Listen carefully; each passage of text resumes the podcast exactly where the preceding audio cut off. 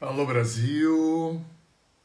Hoje é quinta-feira, dia 1 de fevereiro de 2024. Estamos voltando aqui eu jogando conversa dentro às quintas-feiras. Semana passada eu tirei umas férias, semana retrasada peguei uma gripe, então a gente está recomeçando de novo o nosso papo às quintas-feiras, né? Que esse é o dia do jogando conversa dentro.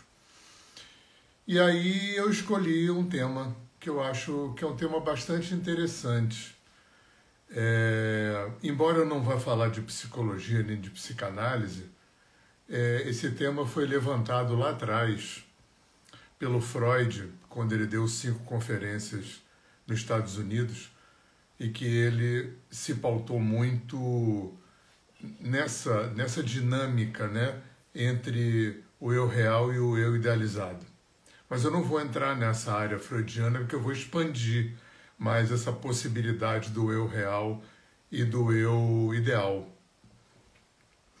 Eu acho que a primeira coisa, dentro de uma perspectiva mais transpessoal, né, mais um, holística, mais sistêmica, é a gente falar primeiro de um eu real. Né? Porque a gente vai ter dois eus reais na nossa, na nossa brincadeira aqui.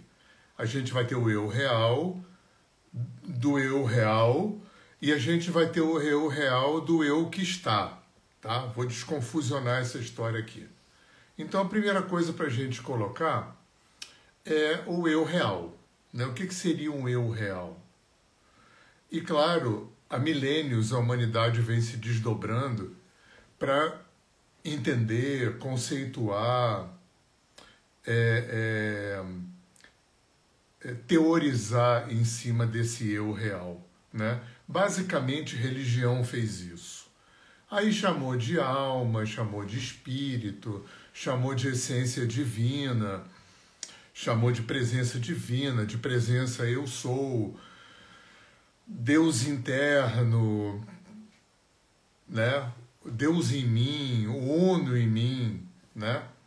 Tudo isso tenta definir a mesma coisa, né? Pegando dentro desse foco, aonde nós somos um. Essa unidade, né? Eu estou aqui pegando emprestado do Oriente, principalmente, que é um, uma praia que eu conheço mais. Então, a ideia a ideia de que todo o universo, toda a criação, toda a existência, né, tudo é um único organismo, que tudo é uma única alma, que tudo é um, uma única mente. Né? Buda falava muito disso. Né? Essa, essa perspectiva de que Deus não fica, seja lá quem for Deus, se Deus for alguém, né, que ele não ficaria cortando pedaços de si mesmo e colando em cada né, criança que vai nascer. Então, dentro dessa perspectiva oriental e muito budista também, né, oriental, é, nós compartilhamos uma única existência. Nós, o, o eu sou, né, aonde eu sou, é o mesmo de vocês. É o mesmo daquela parede que está ali atrás desse celular, é o mesmo de tudo, da mais ínfimo do mais ínfimo quark subatômico à mais gigante galáxia. Né? Nós compartilhamos a mesma alma, o mesmo espírito, o mesmo um. Então, né, na, no nosso papo aqui vai rolar essa definição. Que a gente pode olhar para isso é, de uma perspectiva mística, religiosa, tudo bem, né?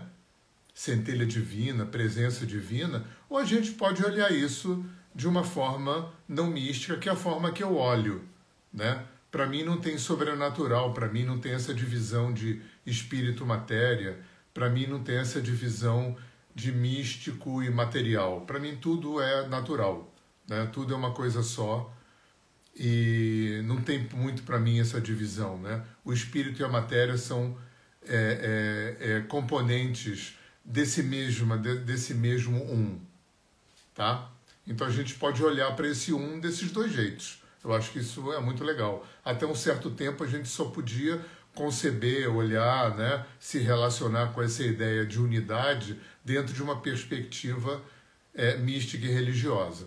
Hoje a gente pode olhar né, dentro de uma perspectiva, vamos dizer assim, filosófica, não mística, sem negar o místico. Né? Então tem o um.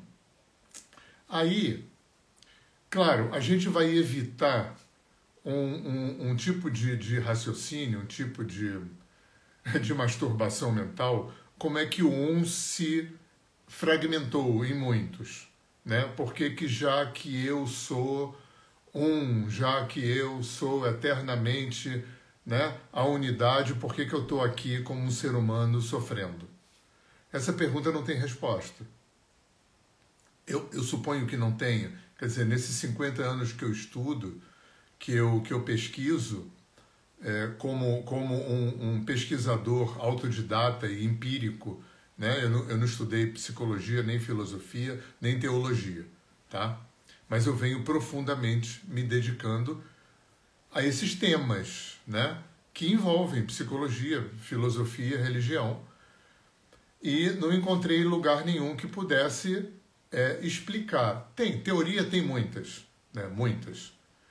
Mais uma vez eu perguntei para um Swami, né? um, um monge da Índia que andou por aqui nos anos 80, meus, meus alunos conhecem essa história, a gente ficou um tempo com ele e ele, a gente deu uma espremida nele, botou ele contra a parede e falou assim, porra, Swami, você está falando aí de Vedanta e tudo, que tudo é um, tudo é o ser, tudo é Brahma, tudo é unidade, por que, que eu estou aqui sofrendo? Por que, que eu já não sou o um né, conscientemente? Por que, que eu estou nessa coisa de nascer, morrer, nascer, morrer, sofrer e vivendo aqui nessa humanidade é, é, é, sinuosa de bem e mal, prazer e dor, luz e sombra?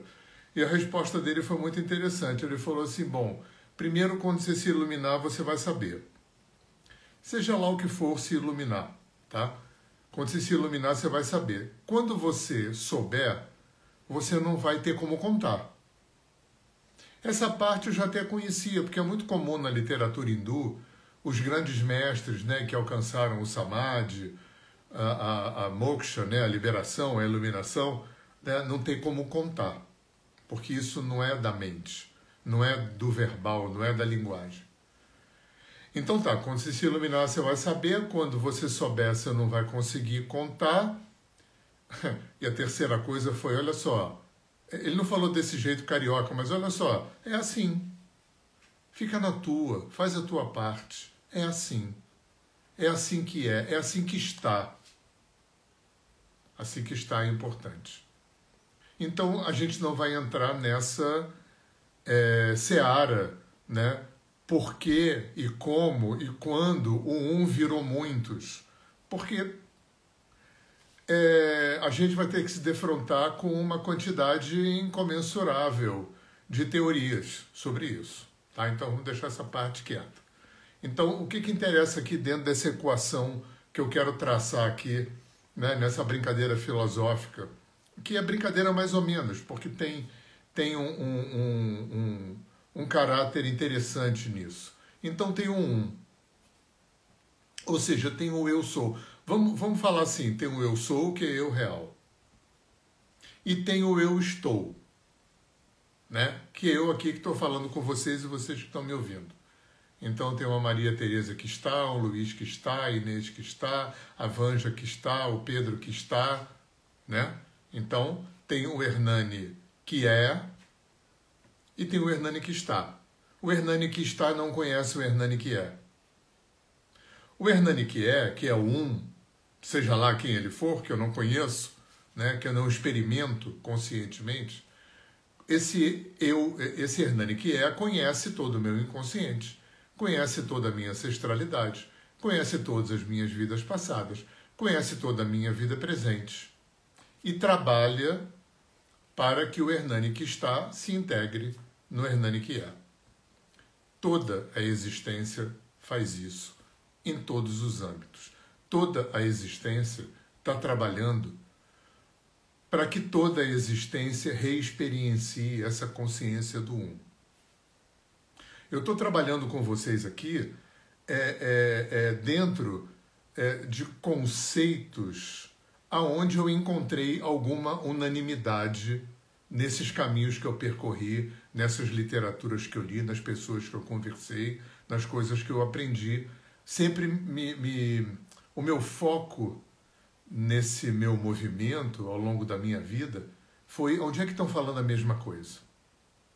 Eu sou um aquariano não pertencente, dei a sorte, dei a sorte para mim, porque eu não estou falando que o contrário disso é azar dei a sorte de não precisar pertencer a nada, né? Não é que quem pertence tem menos sorte, de jeito nenhum, né? Mas para minha natureza, eu dei sorte de não pertencer porque isso me deu liberdade de de expandir esse espectro de curiosidade, de, de pesquisa, de, de estudos que eu acabei fazendo. E dentro desse espectro, né, por onde eu circulei e não circulei por tudo, e estou longe de ter uma expertise profunda em tudo, de forma nenhuma eu tenho, mas sempre me norteou na, na, no meu caminho essa pergunta: aonde estão falando a mesma coisa? Porque eu encontrei tanta falta de unanimidade no mundo da religião, no mundo da filosofia ocidental, no mundo da psicologia, no mundo da filosofia oriental, das religiões, eu encontrei uma falta de, de unanimidade tão grande. Depois eu fui entender a riqueza dessa falta de unanimidade também, mas se der tempo até falo disso. E que eu fiquei achando que aonde tem uma unanimidade, aonde esses caminhos coincidem, concordam, pode ser que aí tenha uma chave pode ser que aí tenha uma chave para poder minimamente entender alguma coisa. Tá? Então é meio por aí que eu vou raciocinar com vocês. Então temos o eu real. O eu sou que a gente não conhece, mas que determina, pilota, controla, decide toda a nossa vida. Entre aí a gente tem o eu real e o eu o, o, eu sou e o eu estou. Né? O eu estou é humano, eu aqui, vocês aí. Né? Entre o eu estou e o eu sou, tem uma coisa que eu vou chamar de inconsciente, que é a grande parede que separa o eu sou do eu estou. Eu não estou falando do inconsciente freudiano. Eu estou dando um, um, um, um, espectro muito mais amplo de, de conceito para esse inconsciente. Vamos falar disso rapidinho, só para vocês entenderem o que eu estou querendo dizer. Eu não sou consciente de nada no meu corpo.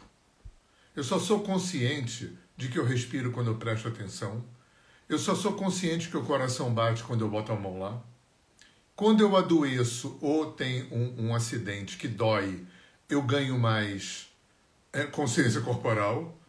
E se eu não for instrutor de yoga, fisioterapeuta, professor de educação física, bailarino, terapeuta corporal, que tem um nível de, de consciência corporal maior que a média, eu não sou consciente de nada. Gente, dentro da gente, entre o exterior e o interior, né, tem um, um, uma pele que separa o universo externo do universo interno.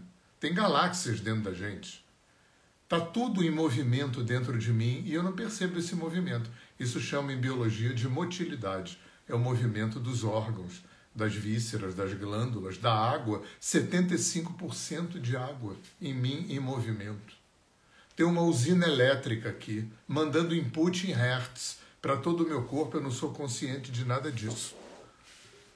Eu não vou falar de, de, de atômico e subatômico, porque aí pirou. Né?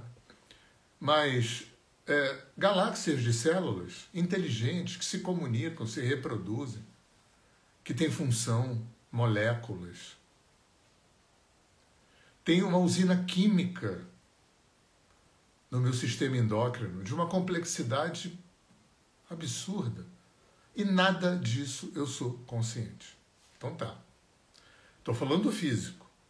No nível psíquico, que é onde a psicologia e a psicanálise se debruçam, o espectro abre mais e aí fica impossível de, de, de mensurar.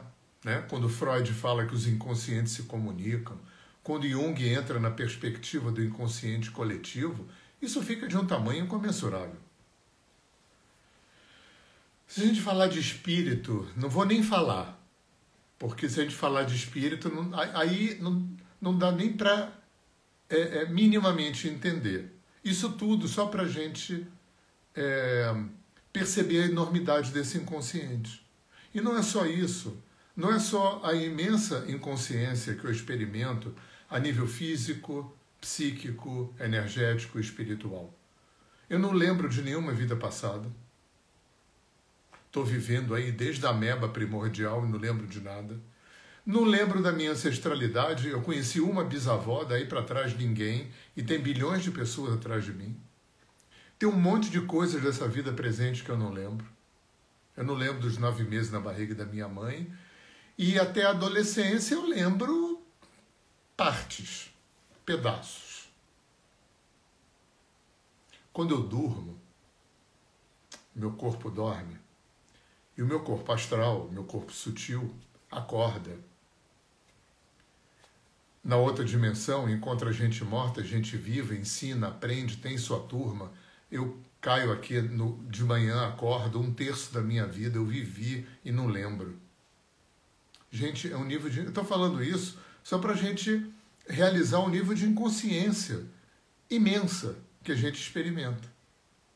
Né? Para quem chegou agora, eu não sou consciente de nada que acontece dentro do meu corpo. Né? No meu psiquismo, menos ainda, na minha energia, no meu espírito, não dá nem para pensar. Não lembro nada que eu que eu fiz nas vidas passadas, não lembro, não conheço a minha ancestralidade, não sou consciente do que eu faço enquanto durmo lembro pouco da minha infância. Então, esse inconsciente, ele faz uma parede, ele faz uma interface entre o eu sou e o eu estou. Quer dizer, entre essa natureza una, né? repito, tenha você ou não um olhar espiritual, religioso, místico para isso ou não, não importa, né? o eu sou e o eu estou, eu aqui falando com vocês. Eu, ser humano, de carne e osso, né? que não conheço o meu eu real, o meu eu sou. Porque entre eu estou e eu sou tem um inconsciente. Tem essa dimensão inconsciente gigante, gigante, com uma característica, com muitas, mas uma que interessa mais para gente aqui, que é ser o repositório das pendências tudo o que eu não curei, não resolvi, não aprendi, não integrei, não, não, não, não me entendi em vidas passadas, vai pulando para as vidas seguintes. Tudo o que a geração de uma família não entendeu, não aprendeu, não integrou, não capitalizou evolutivamente, vai pulando para as gerações seguintes. Tudo o que eu fiz nessa vida que eu não integrei, não aprendi, não transformei, não expandi, não capitalizei evolutivamente, se repete. Então, esse, isso que eu chamei de inconsciente, esse repositório né, de tanta coisa que eu não tenho consciência, que vem de tanto lugar, ah, ainda esqueci um detalhe. Além de vida passada, além de gerações passadas, além dessa vida, eu ainda tenho duas anteninhas aqui que eu faço uma interação com o inconsciente coletivo, com o campo mórfico, com o registro acástico, como você quiser chamar. Ainda tem essa, que eu também não sou consciente.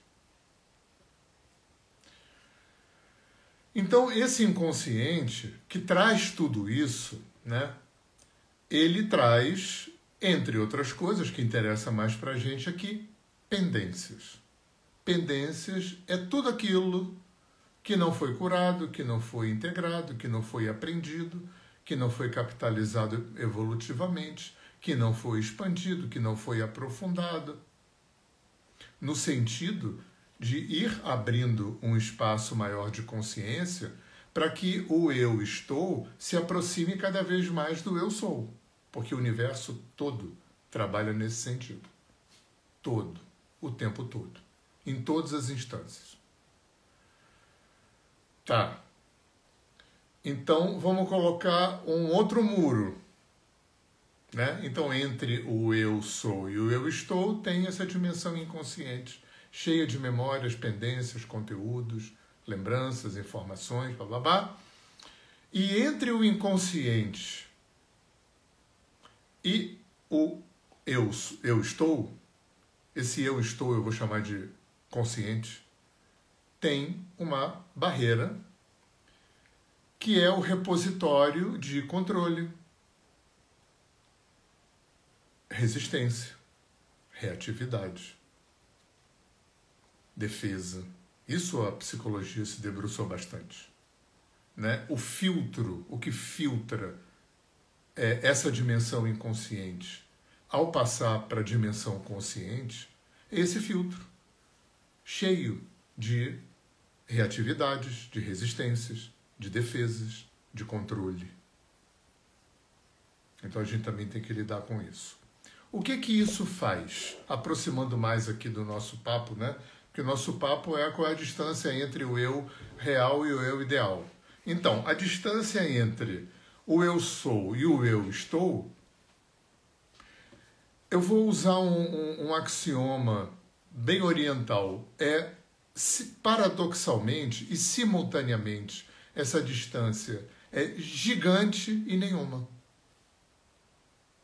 Quando a gente fala de oriental, a gente está falando de uma cultura que não se construiu cartesiana nem mecanicistamente, tá?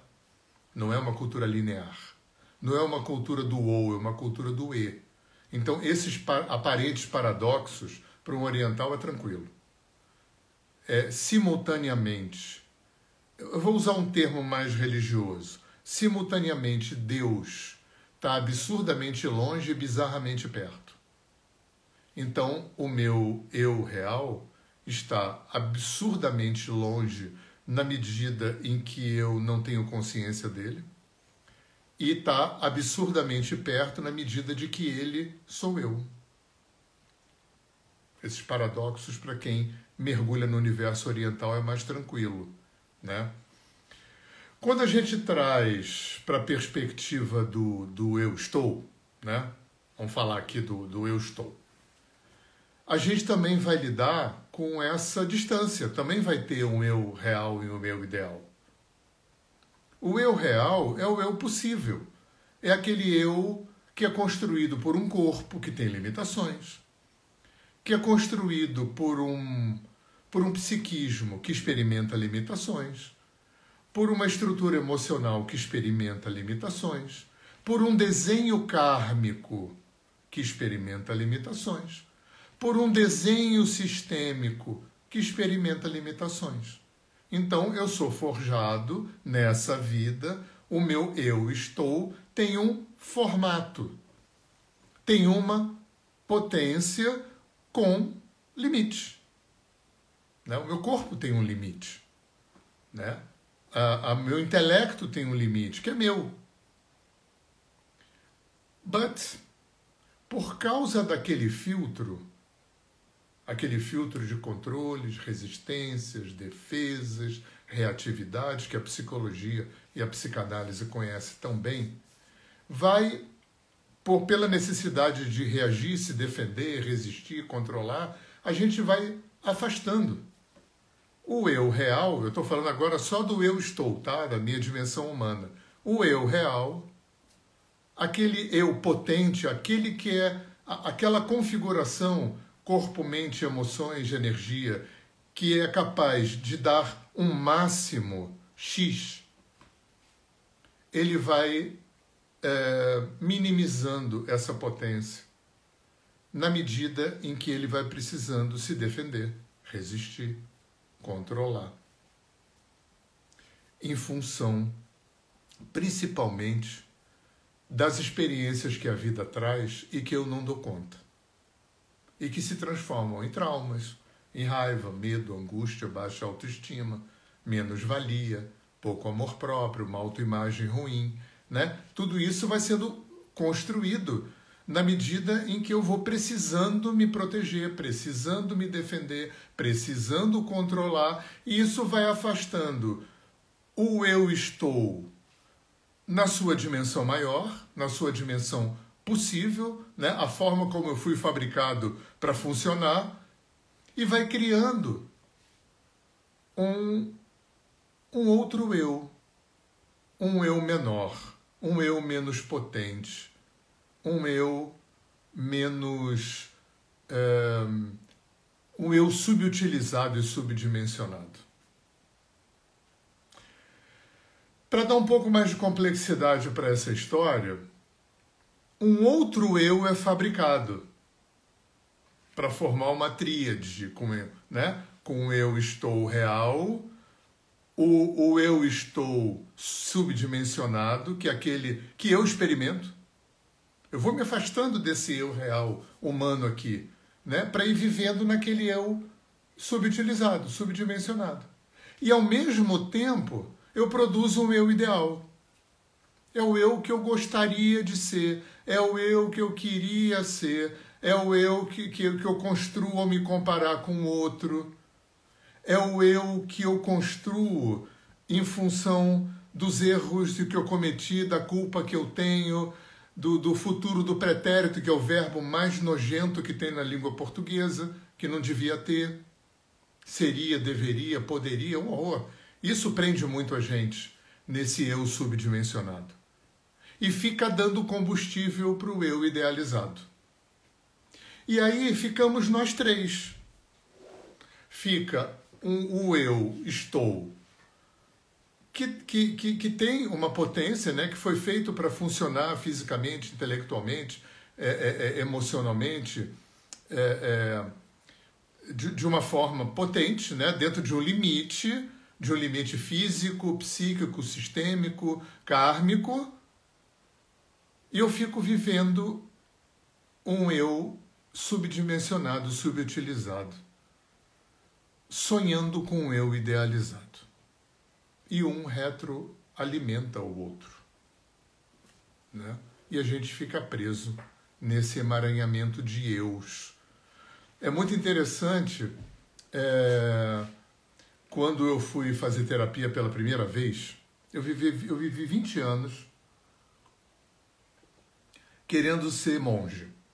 Dos 20 aos 40. Muita minha geração, anos 70, a galera que foi para o movimento alternativo, que se apaixonou perdidamente pelaquela literatura, né? Ramakrishna, Ramana, é, Yogananda, yoga, meditação, né? E eu fiquei 20 anos de uma forma muito honesta, muito sincera, tentando ser quem eu não era.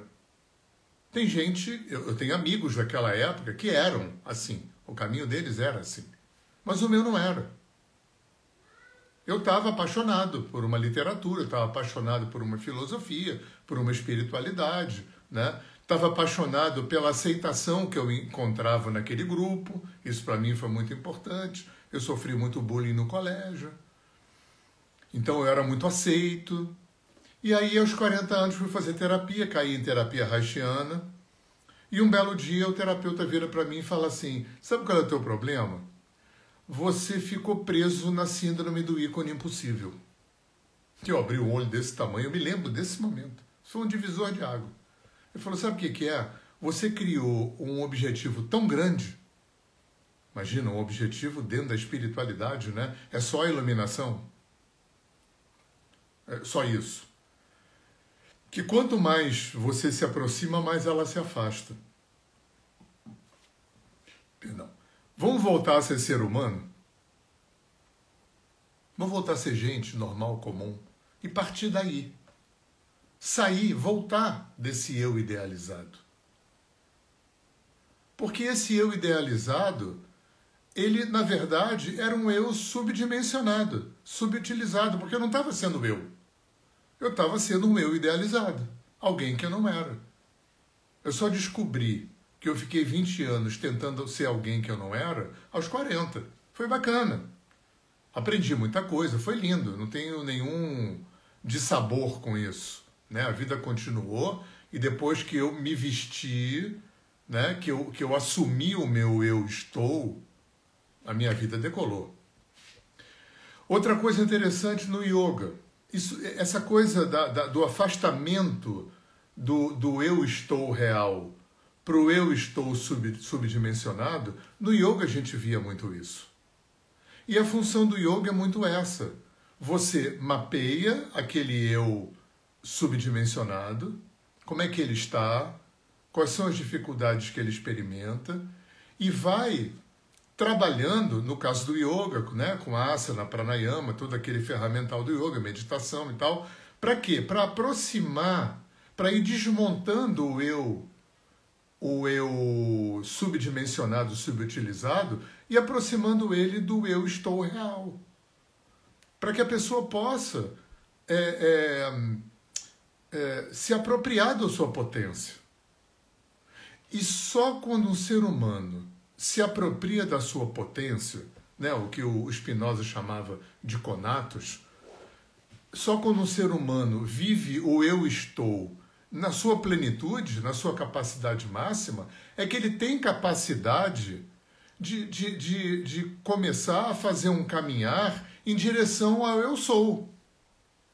Porque enquanto eu estiver vivendo, fazendo é, dobradinha com um eu subdimensionado e subutilizado, que retroalimenta, que faz essa, eh, essa química com o eu idealizado, não vai rolar nada eu vou continuar sendo um eu estou subdimensionado e subutilizado, né? Vivendo em mais ou menos conta, e cada um é diferente, em função de um eu idealizado que é absolutamente irreal, né? É o mais irreal dos três, é o eu idealizado. Só que ele é o grande combustível, né? Que muitas vezes, na maioria das vezes, mantém o eu subutilizado ali, e aí o eu estou real vive como um subutilizado, subdimensionado, sonhando com o eu idealizado. E aí qualquer possibilidade de fazer aquilo que é o mais importante para a espécie humana, que é se reapropriar do eu sou, não rola. A gente só pode caminhar em direção ao eu sou quando o eu estou tiver na sua plenitude, quando a gente tiver desconstruído o eu idealizado e o eu subdimensionado e subutilizado. Essa é a tarefa humana do ser humano. Por isso que o terapeuta falou aquilo. Vamos voltar. Aquilo me irritou. Eu tinha 40 anos, ainda estava muito dentro né, dessa pegada muito mística, muito yogi, muito, né, muito índia. Aquilo me irritou. Vamos voltar a ser ser humano normal e comum. Né? Eu tinha um ego espiritual, eu não era ser humano normal e comum. Né? Quem é vegetariano, mora na roça, medita e usa roupa branca não é normal e comum.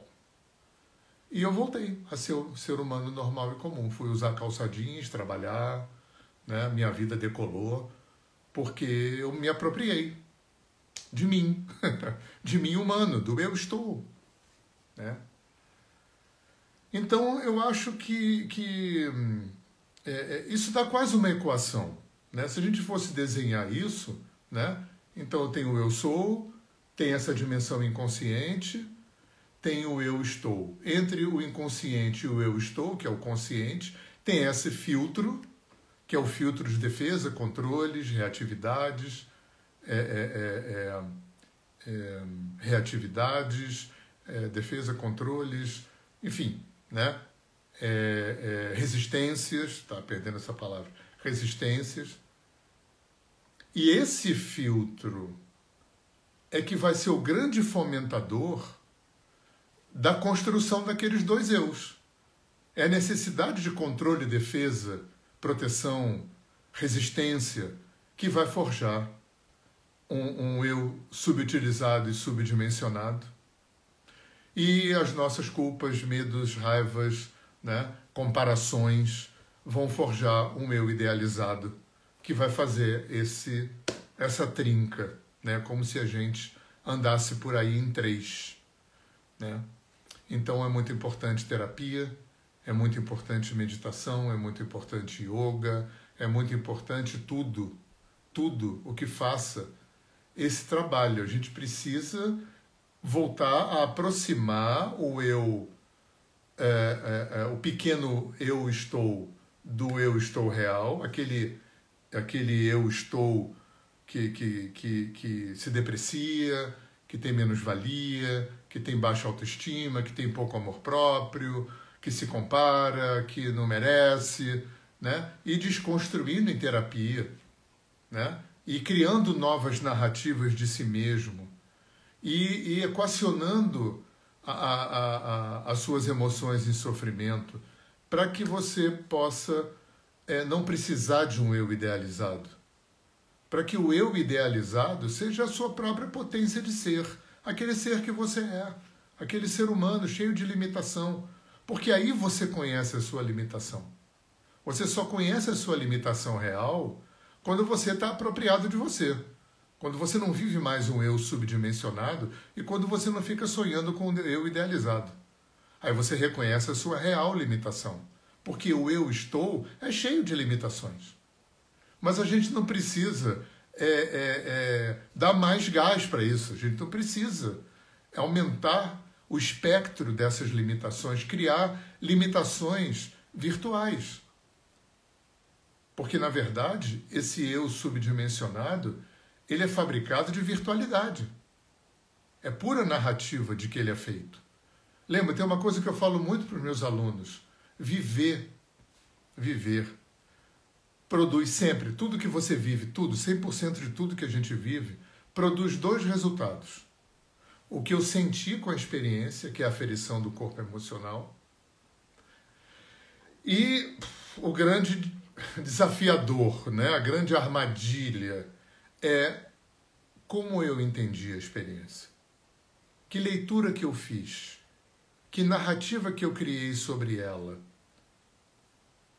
Essas duas aferições dão o que no alinhamento energético a gente chama de corpo energético, né? eu acho que na apometria chama subpersonalidade, é uma unidade experiencial. Eu vivi uma coisa, aquilo resultou em eu senti, bababá, e a elaboração que eu fiz daquilo. Como é que eu entendi? O que que aquilo foi? Qual foi a história que eu criei para mim do que aquilo foi? Aquele eu subdimensionado que a gente cria, que nos afasta do eu estou real, é feito disso. De passado, gente. De passado que já foi. Mas como a gente não aprendeu, não integrou, não capitalizou evolutivamente, não mudou, não transformou, não expandiu, ele continua assim. E a gente fica refém desse eu subdimensionado e daquele eu idealizado. Como se o eu idealizado fosse uma promessa de alguma coisa. E não é. Então é isso que eu queria compartilhar com vocês hoje. Eu acho que isso dá pano para manga, para muita reflexão. Eu posso, posso até voltar a falar disso. E eu acho que tem um, um elemento, né? porque a gente só aprendeu a trabalhar com a inteligência intelectual, mental, racional. E eu aprendi com, com Índia, com indianos, com Vedanta, com né, com essa caminhada aí de meio século com esse conhecimento, que a gente tem três inteligências. A gente tem uma inteligência corporal, perdão, que a gente tem quatro inteligências. Tem muito mais, mas vou trazer mais didaticamente aqui. A gente tem uma inteligência corporal, a gente tem uma inteligência emocional, a gente tem uma inteligência intelectual, que é essa que a nossa cultura se debruçou mais, e uma inteligência intuitiva. Claro, tem inteligência espiritual, sistêmica, não, não, não. mas secando aqui, trazendo para o humano, né? O que o yoga faz, dentre outros caminhos, é desenvolver essas quatro inteligências. Inteligência é, é, corporal, a inteligência emocional, a inteligência mental, né, intelectual e a inteligência intuitiva. É, a intelectual a gente desenvolveu muito bem, a, a, emocional muito pouco, as mulheres têm muito mais desenvolvido, a corporal alguma coisa, né? Como eu falei, quem é terapeuta corporal, instrutor de yoga, bailarino, é, professor de educação física, fisioterapeuta, tem mais consciência corporal do que a média. Agora, inteligência intuitiva a gente tem bem mais pouco. Né? Médiums têm um pouco mais, porque a mediunidade da Umbanda e do Espiritismo é uma forma especializada dessa inteligência intuitiva, que tem outras tantas especializações. E uma delas, gente, para trazer aqui para o nosso assunto e para fechar o nosso papo, é o uso da inteligência intuitiva para fazer terapia. É o uso da inteligência intuitiva para esse trabalho que a gente está colocando aqui. Para esse trabalho que é uma percepção interna, que é uma percepção sutil, que está camuflada, escamoteada nos inconscientes da gente, que está defendida, controlada, reativada, resistida dentro da gente. É isso que a terapia do alinhamento energético faz. É isso que eu ensino há 20 anos. É isso que eu estou ensinando há 12 anos no Carnaval, no Monte Caruná, em Partido Alferes, ensinando as pessoas a se reapropriarem da sua potência intuitiva. Não importa se elas vão usar isso para uma finalidade religiosa, mediúnica, né? não importa se elas vão ser terapeutas, não importa se elas são terapeutas, não importa se elas vão usar isso para elas. Da mesma forma que a nossa cultura adestra, a nossa inteligência intelectual, racional, mental na escola, né?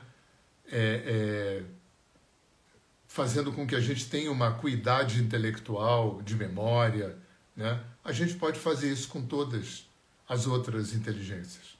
E no alinhamento energético, a gente aprende de uma forma não doutrinária, não fechada. Né? Eu sou um aquariano, jamais estaria num lugar que não fosse inclusivo, democrático e aberto. E eu estou há 20 anos ensinando as pessoas a se apropriarem da potência desse canal intuitivo. Para quem medita, isso dá um upgrade da meditação. Para quem é terapeuta, isso abre uma perspectiva de, de percepção imensa. Eu tenho trocentos psicólogos que eu formei. Para quem é espírita, médio, isso abre um, um, um outro espectro de possibilidade mediúnica. Para quem faz terapia como cliente, isso abre um espectro de autopercepção imenso. Então, estou convidando vocês né, para essa viagem. É um curso de nove dias, agora no Carnaval. A gente ainda tem vaga. Você dá uma olhadinha na minha bio. Aqui no Instagram você tem as informações. Eu dou esse curso pelo Brasil todo há 20 anos. É, e estou, inclusive, distribuindo gratuitamente os meus e-books. Quem quiser os meus e-books, dá um alô para mim no, no no inbox do Instagram, do Facebook, manda um, um WhatsApp para mim. Se você botar no Google meu nome, Hernani Fornari, você me encontra.